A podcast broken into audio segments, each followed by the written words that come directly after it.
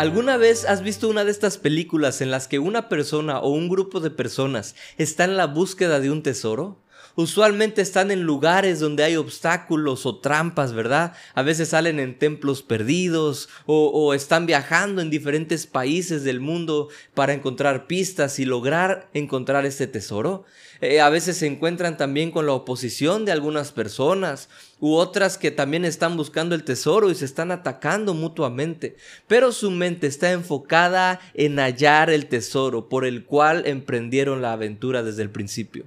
Nuestras vidas deben de estar enfocadas en hallar el tesoro que es Jesús, en hallar la vida que Él planeó para nosotros. Y es precisamente lo que vamos a hablar el día de hoy, porque así como en estas películas, hay siempre aflicciones, hay siempre obstáculos, hay siempre gente que está en contra de aquel que quiere encontrar el tesoro, también nuestras vidas. En nuestras vidas vamos a encontrar aflicción, vamos a encontrar obstáculos, vamos a encontrar afrentas. Y es lo que la Biblia enseña. Hola, Fundamental es un podcast que descubre los fundamentos básicos de la Biblia para poder transformar nuestros pensamientos. Cada jueves tendremos un episodio nuevo en los que descubriremos cuál es la voluntad de Dios y cómo podemos vivir en ella. Te esperamos.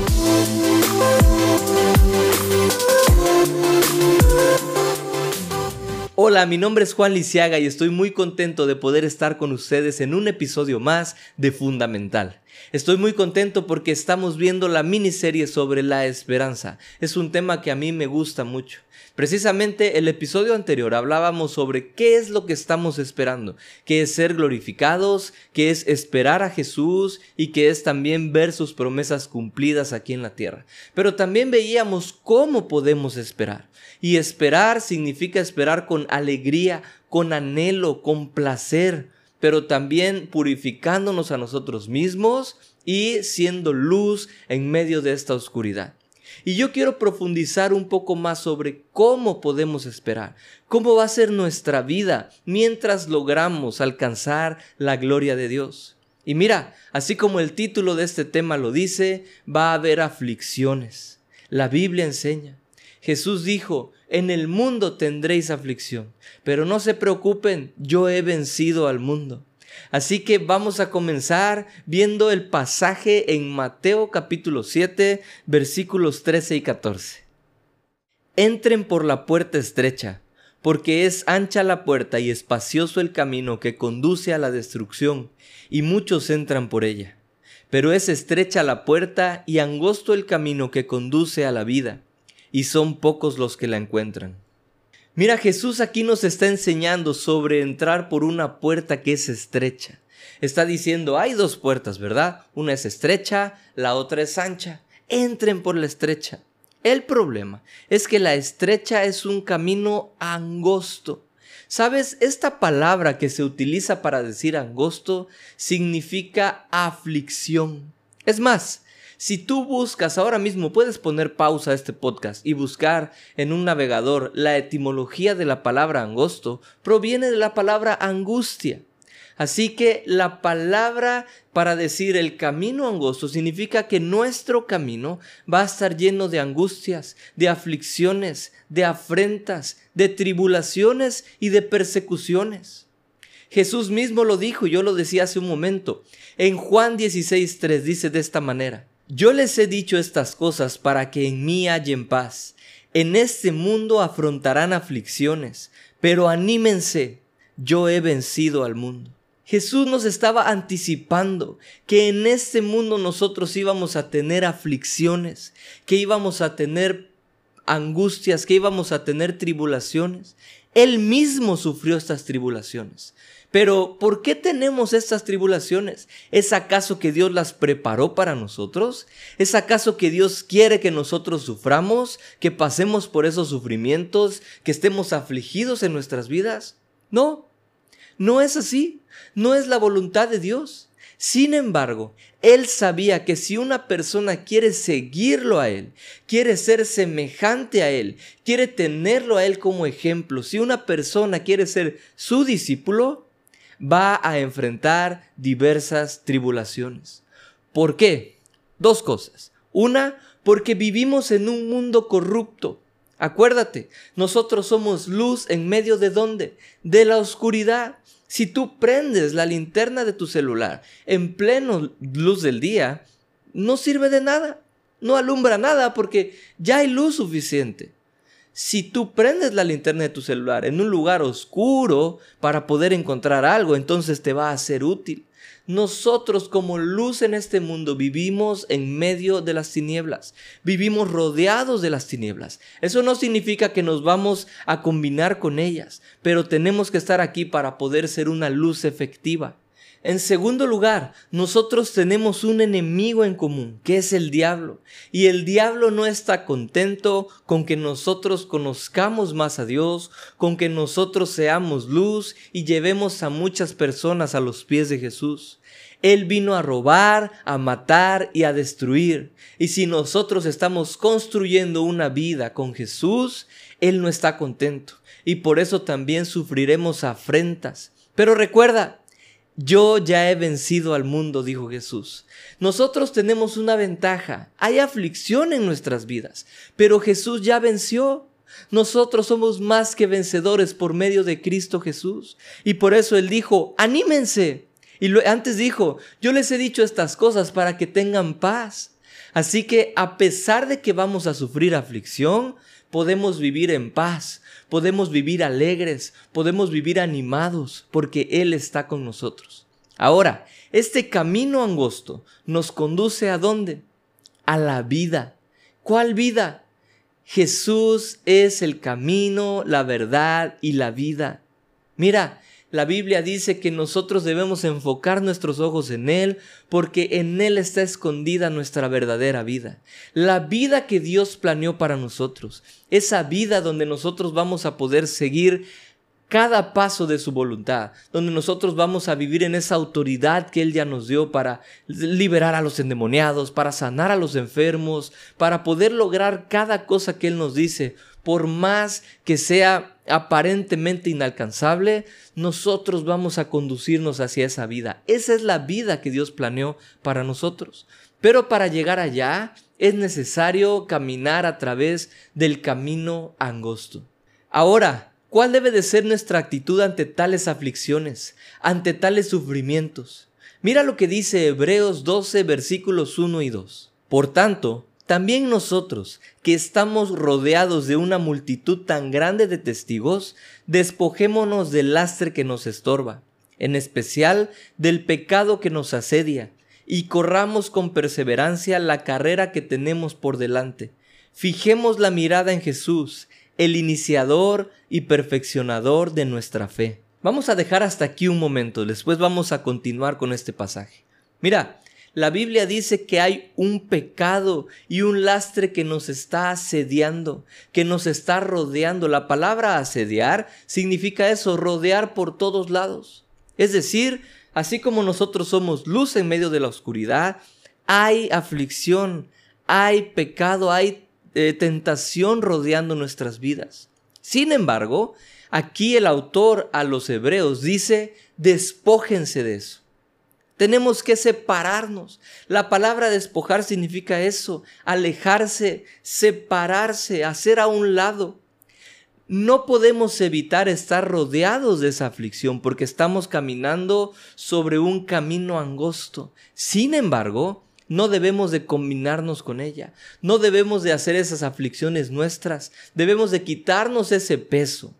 Y entonces vamos a poder correr libremente pero dice aquí con perseverancia. Mira, esta palabra perseverancia significa un aguante, escucha bien, un aguante alegre y esperanzado. ¿Por qué? Porque hemos puesto inicialmente nuestra esperanza en Jesús. Así como el ejemplo que vimos al inicio, las personas estaban buscando un tesoro y por eso emprendieron una aventura donde va a haber obstáculos, donde va a haber afrentas. Nosotros estamos buscando lograr encontrar la vida que Jesús preparó para nosotros. Así que entramos en este camino angosto y a pesar de que hay un, un, lastre, una aflicción que nos está rodeando, nosotros nos vamos a despojar y nosotros vamos a perseverar para poder llegar hasta donde estamos caminando. Por eso nuestros ojos deben de estar puestos en Jesús. Dice aquí, pongan sus ojos en Jesús, el autor y perfeccionador de nuestra fe. Por Él comenzamos a creer. La Biblia dice que la fe es un don de Dios, pero Él también va a ir perfeccionando nuestra fe. ¿Cómo? Bueno, para poder perfeccionar nuestra fe y entender cómo sucede esto, vamos a leer lo que Pablo le escribió a los romanos en el capítulo 5 de su carta, versículos del 2 al 5. También por medio de él, mediante la fe, tenemos acceso a esta gracia en la cual nos mantenemos firmes. Así que nos regocijamos en la esperanza de alcanzar la gloria de Dios. Y no solo esto, sino también en nuestros sufrimientos porque sabemos que el sufrimiento produce perseverancia, la perseverancia entereza de carácter, la entereza de carácter esperanza. Y esta esperanza no nos defrauda, porque Dios ha derramado su amor en nuestro corazón por el Espíritu Santo que nos ha dado. Mira, aquí Pablo le está enseñando a los romanos. Yo me regocijo, nosotros nos regocijamos en la esperanza de alcanzar la gloria de Dios. Nuestra espera, mientras vemos a Jesús, mientras disfrutamos por completo nuestra salvación, mientras estamos esperando nuestra redención por completo, debe de ser llena de regocijo, llena de anhelo, llena de placer. Lo veíamos en el episodio anterior. La palabra espera en Hebreos 11.1 tiene que ver con una espera llena de anhelo y llena de placer. Pero ¿sabes qué? Pablo no solamente se estaba regocijando en una espera tranquilito, ¿verdad? En una sala de espera, como cuando vas a, al médico o a un lugar así y te, te sientan en una silla en lo que puedes pasar. No, Pablo dice, también me regocijo en los sufrimientos que estoy pasando. ¿Por qué estaba pasando sufrimientos? Bueno, porque Pablo no se quedó cómodo en un lugar.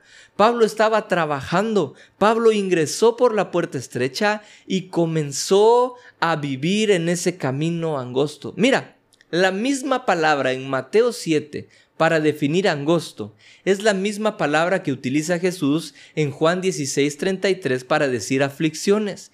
Y es exactamente la misma palabra que Pablo utiliza aquí en Romanos 5 para decir sufrimientos. Es decir, yo me regocijo en esas aflicciones, yo me regocijo en ese camino angosto, yo me regocijo en esa tribulación, en esas afrentas que tengo día con día por causa del Evangelio. ¿Por qué? Ah, porque estos sufrimientos producen en mí perseverancia. Esta palabra perseverancia es la misma que nosotros leímos en Hebreos 12, es decir, un aguante alegre o esperanzado.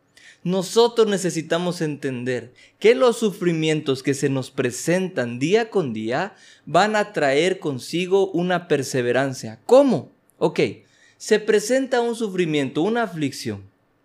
Pero yo estoy confiando en Dios porque Él dijo, confíen en mí, yo he vencido al mundo, yo les he dicho estas cosas para que tengan paz. Vemos que la Biblia dice, pongan sus ojos en Jesús, Él es el que ya venció, nosotros somos más que vencedores, ok. Entonces, si ya puedo tener paz, si puedo estar animado, si puedo confiar en Dios, si puedo poner mis ojos en Él, significa que Él me va a ayudar a salir de esto. Las aflicciones, como vimos al principio, se dan porque vivimos en un mundo corrupto y porque tenemos un enemigo que es el diablo. ¿Ok? No es algo que Dios pone en nosotros. Dios no quiere que suframos. Sin embargo, Él sabe que vamos a sufrir porque es parte de seguirlo a Él. Estamos yendo en contra de la corriente de este mundo. Ok, se presenta una aflicción. Vamos a poner un ejemplo. Tú tienes un trabajo. Tus jefes te piden hacer algo que es ilegal sea lo que sea. Y entonces tú dices, yo no puedo hacer esto porque la Biblia enseña tal cosa. Y tu jefe te dice, bueno, pues ya no puedes trabajar aquí, yo necesito hacer este tipo de cosas, así que voy a buscar gente que sí pueda hacerlo. Te corren y empiezas a pasar una crisis financiera. Tienes que mantener a tu familia y no sabes qué hacer. ¿A poco no una crisis financiera te causa aflicción? ¿Cuántos de los que están escuchando este podcast alguna vez pasaron por una necesidad y, tal vez no pudieron dormir una noche? Una crisis financiera trae aflicción. Sin embargo, si tú estás viendo a Jesús, si tú estás poniendo tus ojos en la meta que es Jesús, en esa vida que está al final del camino, y entonces sigues lo que Él te dice, Él te va a mostrar en oración y en la lectura de su palabra cómo puedes salir de esa aflicción porque Él ya venció al mundo, porque Él te da paz, porque Él te da salidas para esas aflicciones. Y entonces tú vas a empezar a esmerarte a conocer su voluntad. Y entonces también vas a esmerarte a seguir los pasos que Él te está dando. Vas a ir a solicitar trabajo, vas a tomar algunos cursos para aprender lo nuevo que tienes que hacer y vas a salir de esa aflicción. ¿A poco eso no va a producir en ti un aguante?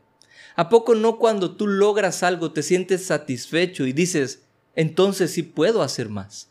Hace poco veía que una amiga subía una publicación donde ella decía, yo no podía creer que yo iba a aguantar tanto peso. Ella hablaba del gimnasio, ¿verdad? Hace dos años entré a hacer ejercicio y yo veía para mí esto imposible y hoy lo logré.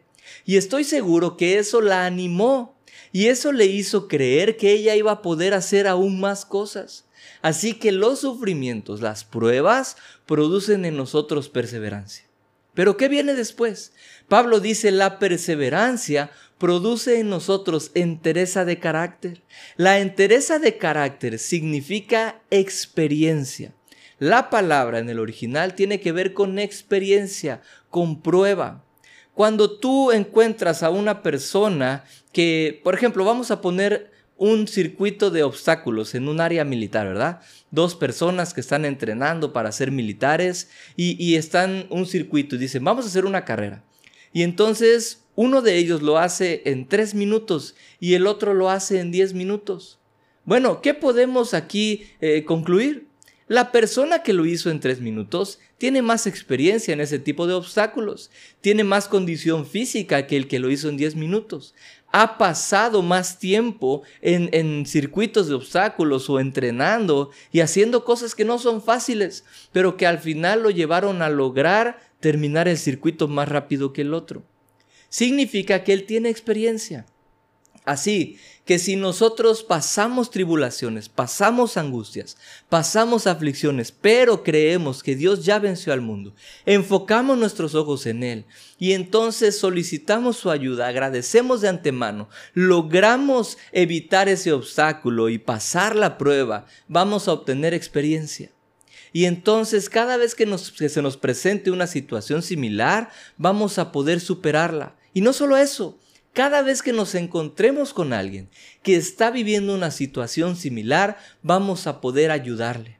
Por ejemplo, hay muchas personas hoy en día que tenemos problemas con, con nuestro carácter, ¿verdad? Con la ira tal vez, o con la paciencia. ¿Qué pasa? Si yo cada vez me enojo con una persona porque me hace esto, porque me dice aquello, o voy en el trabajo, mis compañeros eh, eh, no me gusta cómo son o cómo trabajan y me enojo, pero entonces yo digo, ok, yo ya no puedo vivir así. Esto me está trayendo problemas, me está trayendo enemistad con mis compañeros o con mi familia, me está trayendo problemas con mi pareja, para los que están casados o tienen una pareja, me está trayendo problemas con, mis compañeros de la escuela. Eh, la ira puede traer problemas con todo el mundo.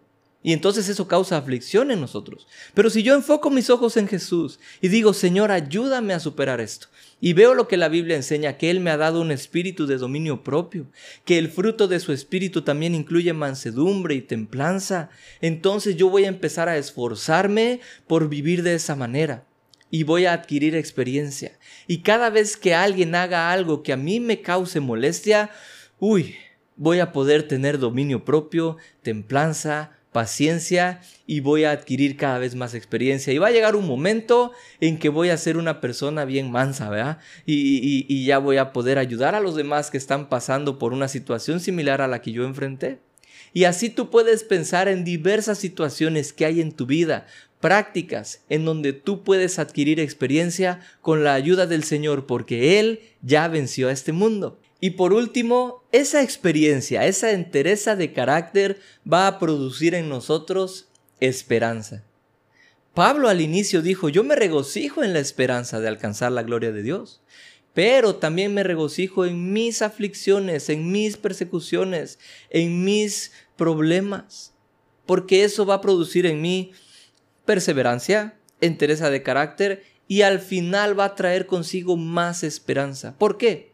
Bueno, regresamos a este ejemplo que yo les decía de mi amiga en el gimnasio.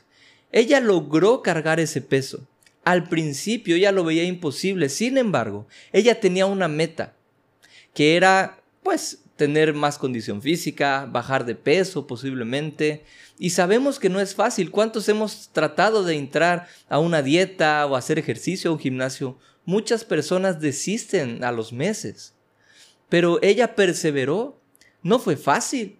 Tal vez había días que no, que no quería ir a hacer ejercicio. Tal vez, tal vez había días en que se le antojaba comer algo que no podía porque su nutrióloga le estaba diciendo que no. Sin embargo, ella logró superar los obstáculos, las pruebas, las dificultades y llegó un momento en que logró hacer algo que para ella era algo muy difícil. Y estoy seguro que eso la animó y eso le hizo estar segura que si se esforzaba más iba a lograr cosas mayores. Es decir, obtuvo la esperanza de alcanzar cosas más grandes a las que había logrado hasta este momento. Nuestra vida es similar a esto. Cuando nosotros superamos las aflicciones que nos encontramos en el camino angosto y las superamos con la ayuda del Señor porque Él es el que nos hizo vencedores, entonces vamos a adquirir la experiencia, pero también la esperanza de que realmente podemos seguir caminando hacia donde Él nos ha llamado. Una persona que entra a una empresa desde abajo, ¿verdad? Tal vez como conserje. Y Dios le dice, ¿sabes qué? Tú vas a tener una empresa que va a ser más grande que esta. Wow, ¿cómo Señor? Si yo apenas soy conserje aquí, ni siquiera sé hacer lo que ellos hacen. Ok, esmérate. Yo he vencido al mundo, no te preocupes. Yo voy a ayudarte. Ay, bueno, y entonces empiezas a esmerarte y a esmerarte y a aprender sobre el tema y, te empiezas ahí a, aconsejar con los demás, ¿verdad? ¿Qué, ¿Qué, es lo que están haciendo? ¿Cómo lo hacen? Tal vez vas a encontrar afrentas. Alguien no va a querer que tú le quites el puesto. Sin embargo, porque tú estás viendo lo que Dios te dijo, porque tú estás esperanzado en la meta, entonces tú vas a seguir esforzando. Si va a llegar un punto en que te contraten para otro puesto, y va a llegar un momento en que tú vas a adquirir más experiencia porque has superado las pruebas que se te presentan y te van a ascender. Y va a llegar un punto en que llegas a la gerencia y después de unos años tú vas a tener la experiencia necesaria para poner tu propia empresa. Superaste distintas pruebas, adquiriste experiencia, adquiriste perseverancia y lograste alcanzar aquello que Dios te había llamado a hacer. Esa es nuestra vida. Tú puedes pensar, yo podría ponerte aquí muchos ejemplos, pero tú piensa lo que estás viviendo hoy en día. ¿Cuáles son las aflicciones que estás pasando hoy en día? ¿Estás viviendo depresión? ¿Estás viviendo rechazo por tu fe en Jesús? Tal vez estás viviendo tentaciones. Tal vez hay personas que te están orillando a hacer cosas que sabes que están mal, pero que son muy atractivas para ti. Bueno, tú necesitas entender que ante todas esas aflicciones, ante todos esos sufrimientos, tú tienes la esperanza de que Jesús ya venció al mundo y que tu meta está enfocada en Él y que tu meta es alcanzar esa vida que Él planeó para ti. Y la vida que Él planeó para ti no incluye esas aflicciones. Así que tú necesitas superarlas. Porque Jesús no dijo, entren al camino angosto y quédense ahí sufriendo. No, Él dijo, van a pasar por ahí, pero van a llegar a la vida. Pero son pocos los que hayan esa vida. Mira, vamos a regresar al pasaje en Hebreos. Vamos a terminar de leerlo, ¿les parece? Quien por el gozo, hablando de Jesús, que le esperaba, soportó la cruz, menospreciando la vergüenza que ella significaba, y ahora está sentado a la derecha del trono de Dios. Así pues, consideren a aquel que perseveró frente a tanta oposición por parte de los pecadores, para que no se cansen ni pierdan el ánimo. La Biblia dice que Jesús soportó, Él perseveró, Él tuvo ese aguante alegre y esperanzado porque Él sabía el gozo que le esperaba por delante. Nosotros también en medio de las aflicciones, aunque estemos rodeados de ellas, necesitamos despojarnos y poner nuestros ojos en el gozo que tenemos por delante. Y nuestro gozo se llama Jesús, y nuestro gozo es vivir en la vida que Él planeó ya para nosotros. Él menospreció la vergüenza. ¿Sabes que Él también pagó por nuestra vergüenza? Y yo quiero aquí regresar un poquito a Romanos 5. ¿Sabes qué? Así como vimos que los sufrimientos producen eh, perseverancia, la perseverancia, entereza de carácter, la entereza de carácter, esperanza, la Biblia dice que esa esperanza no nos defrauda. Esa palabra defrauda también tiene que ver con avergonzar. La esperanza que tenemos en el Señor no nos va a avergonzar. Vamos a estar seguros por completo, porque ¿qué es la fe? Es la certeza de lo que se espera la convicción de lo que aún no vemos. Si tú realmente estás creyendo a Jesús, estás poniendo tus ojos en Él porque Él empezó en ti esa fe y Él está perfeccionando en ti esa fe y esa fe trae consigo esperanza, esa esperanza no te va a defraudar. Todos los sueños que Dios te ha dado, todas las visiones que Dios te ha dado son sí y son amén. Todas sus promesas son sí y son amén. Tú tienes que creerlo pero tú también tienes que avanzar hacia ello sorteando todos los obstáculos. Sin embargo, si tú logras creer eso, si tú estás completamente seguro, esa esperanza no te va a defraudar. Todo lo que Dios te ha dicho lo vas a lograr, porque tú estás creyéndole a Él y Él no es mentiroso, Él es fiel. Así es. Entonces, regresamos a Hebreos. Él dice que Él logró superar todas estas cosas. No le importó la oposición que se encontró ante tantas personas. Sin embargo, Él estuvo hasta la muerte porque sabía que eso iba a hacer que nosotros tuviéramos la salvación por medio de ese sacrificio. Y al final dice, les he dicho estas cosas para que no pierdan el ánimo. Dice aquí, para que no se cansen y no pierdan el ánimo. ¿Qué dijo Jesús en Juan 16? Ánimo, yo he vencido al mundo. Y aquí dice, para que no pierdan el ánimo, pongan sus ojos en Jesús, porque Él ya venció al mundo. Así que, mira, vamos a encontrar afrentas, vamos a encontrar persecución, tribulación por causa de nuestra fe, si realmente queremos seguir a Jesús. Esto es algo real, pero nosotros necesitamos animarnos en Él animarnos y poner nuestra mirada en Él, porque es nuestra única solución para poder alcanzar esa vida que Él ya planeó para nosotros. Hemos llegado al final de este episodio. Yo solamente quiero cerrar diciéndote algo con todo mi corazón y con todo mi amor. Lo digo sin el ánimo de ofender a nadie, pero es una realidad y esto también me está confrontando a mí. Te lo digo de corazón. ¿Cómo queremos alcanzar la vida que Dios preparó para nosotros si no estamos poniendo nuestra atención en Él.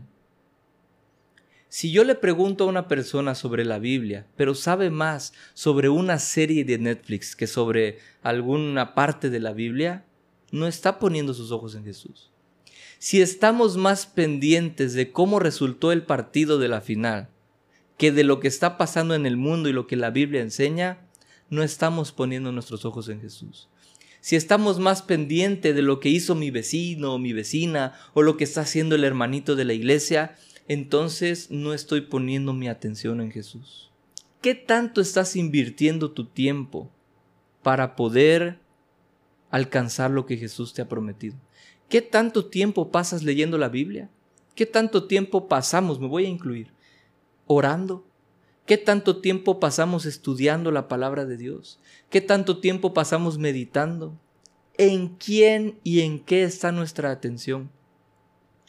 ¿Cuántas iglesias hay en el mundo? Sin embargo, casi no vemos a personas sanando a los demás. ¿Cuántas personas hay en las iglesias y sin embargo muchas de ellas están enfermas? ¿Cuántas personas que son ya creyentes de Jesús están pasando necesidad? ¿Cuántas personas están suicidando en la iglesia? Muchos no alcanzamos esa verdadera vida que Dios planeó para nosotros. Jesús lo dijo, son pocos los que la hallan. Y no está hablando del camino, está hablando de esa vida. Porque vemos que a veces tenemos que despojarnos de cosas que no queremos despojarnos. Y no necesariamente el pecado. Hay veces que, que, que por ejemplo, el simple hecho de, de salir con amigos que no son creyentes y estar con ellos cuatro horas y llegar a mi casa y estar tan cansado que ya no paso tiempo con Dios, no estoy diciendo que está mal, pero estoy diciendo que eso no está ayudando a que yo crezca en la palabra del Señor. Yo puedo salir con ellos dos horas y llegar a mi casa y estudiar dos horas o tres, o, esperarme un poquito y no dormir. Yo sé que suena un poco extremista y religioso, pero ponte a pensar. ¿Cuántas personas vemos que están viviendo como en el libro de Hechos? Las personas que realmente quieren vivir una vida de autoridad, una vida de fe en donde ocurren milagros día con día, no para él mismo, hacia los demás, donde es una vida de poder, esas vidas que añoramos, ¿verdad? Que decimos, wow, ese pastor, ese profeta, ese evangelista que vino a la iglesia, yo quiero ser como él. Pero ¿qué estás haciendo? ¿Estás pagando el precio? ¿Estás pasando por ese camino angosto? No es que sea la voluntad de Dios sufrir, sin embargo, sabe que cuando tú vas en contra de la corriente de este mundo, va a haber, por ejemplo, vas en contra de, la corriente de un río, va a haber troncos. Que te pegan. Tal vez vienen animalitos, peces por ahí, te van a morder o te van a chocar por ahí. Es difícil, no es fácil. Sin embargo, es posible, porque Jesús ya venció al mundo y nosotros tenemos la capacidad de lograr saltar todos esos obstáculos porque Él está de nuestro lado y somos más que vencedores.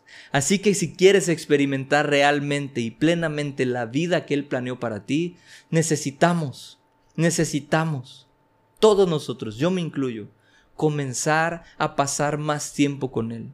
Fijar mis ojos en Jesús, porque sabes que mi meta no es todo aquello que Él me prometió, no es ese ministerio grande, no es tener las compañías tan grandes, no es todo lo que Él me haya prometido en visiones personales. Mi meta es Él mismo.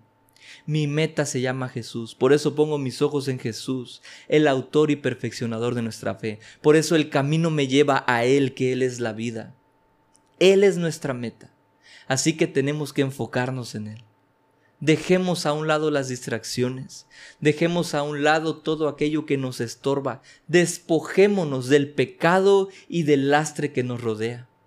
Y hay gente viéndonos y ellos van a ver nuestra esperanza y van a ser animados a tener la misma esperanza que nosotros. Hay tantas más cosas que me gustaría decir sobre este tema, realmente me gusta mucho este tema. Sin embargo, hemos llegado al fin de este episodio por el tiempo que tenemos. Pero de todos modos, nos vemos en la siguiente semana. Que Dios les bendiga y que pasen bonitas fiestas con su familia. Hasta luego.